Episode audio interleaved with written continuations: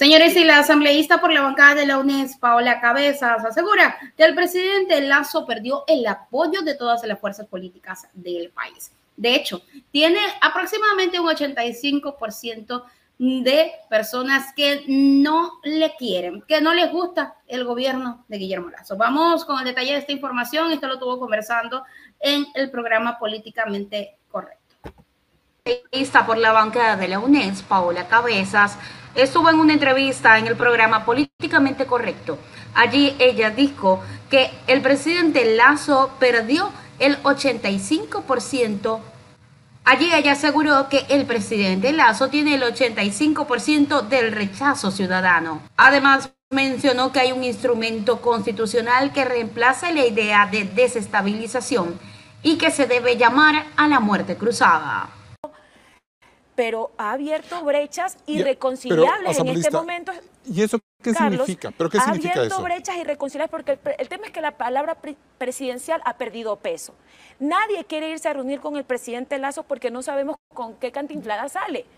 Es muy difícil poder hablar o tender puentes de diálogo con un presidente que ha descalificado a toda la clase política de este y por país. Por esa razón el presidente debe poner la renuncia o adelantar elecciones a asambleísta. No, para nada, porque lo que estamos diciendo, hay caminos constitucionales, Esteban.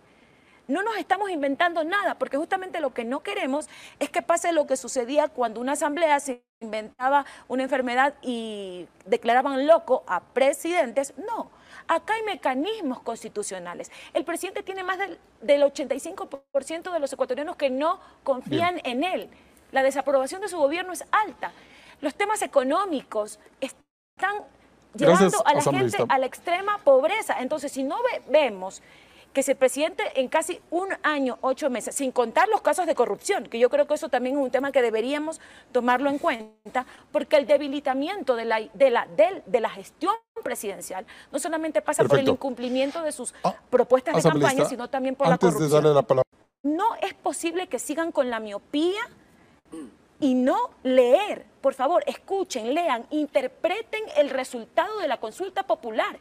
Esto no es de políticos, es la gente que está cansada, es la gente que ya no aguanta más. Esteban, y escúchame, y por favor, no hablemos de desestabilización cuando estamos hablando de instrumentos constitucionales que están... ¿Cuáles son esos instrumentos? El 148 que puede hacer uso el presidente de la República. Eh, lo que desde el gobierno. La muerte cruzada, él puede firmar un decreto, nos vamos todos y adelantamos elecciones. El 132 que tiene que ver con un tema más parlamentario. Que eso ya pero esto pasaría, pasaría también, no, creo que no. Pasaría obviamente por un dictamen de la Corte Constitucional y también está la revocatoria de mandato que, el Tribunal Contencioso Electoral debería tener una postura clara porque ya hay ciertos ciudadanos que han pedido eso. Entonces, mire, si el gobierno estuviera haciendo autocrítica, es más, en algún momento cuando plantearon las ocho preguntas, yo decía, a ver, ¿cómo el gobierno plantea una, una consulta popular teniendo un 85% de desaprobación? Creo que la pregunta nueve debió ser si querían que el presidente de la República continúe en funciones. Si esa pregunta hubiera estado ahí, esto sería una especie de revocatoria del mandato de gestión por parte del pueblo ecuatoriano.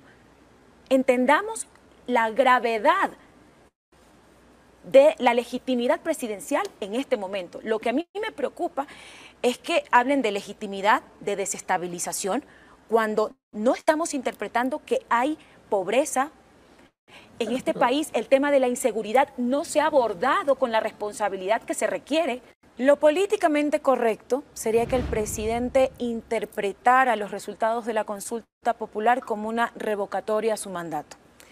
Sí, entendemos que seguramente usted no pensó que en tan corto tiempo se iba a debilitar tanto su gobierno, pero también es democrático que un presidente escuche a su pueblo y que entienda que en este momento las condiciones tanto políticas, económicas, sociales y de inseguridad al no cumplimiento de su plan no le permiten continuar en la presidencia de la República. Hay caminos constitucionales.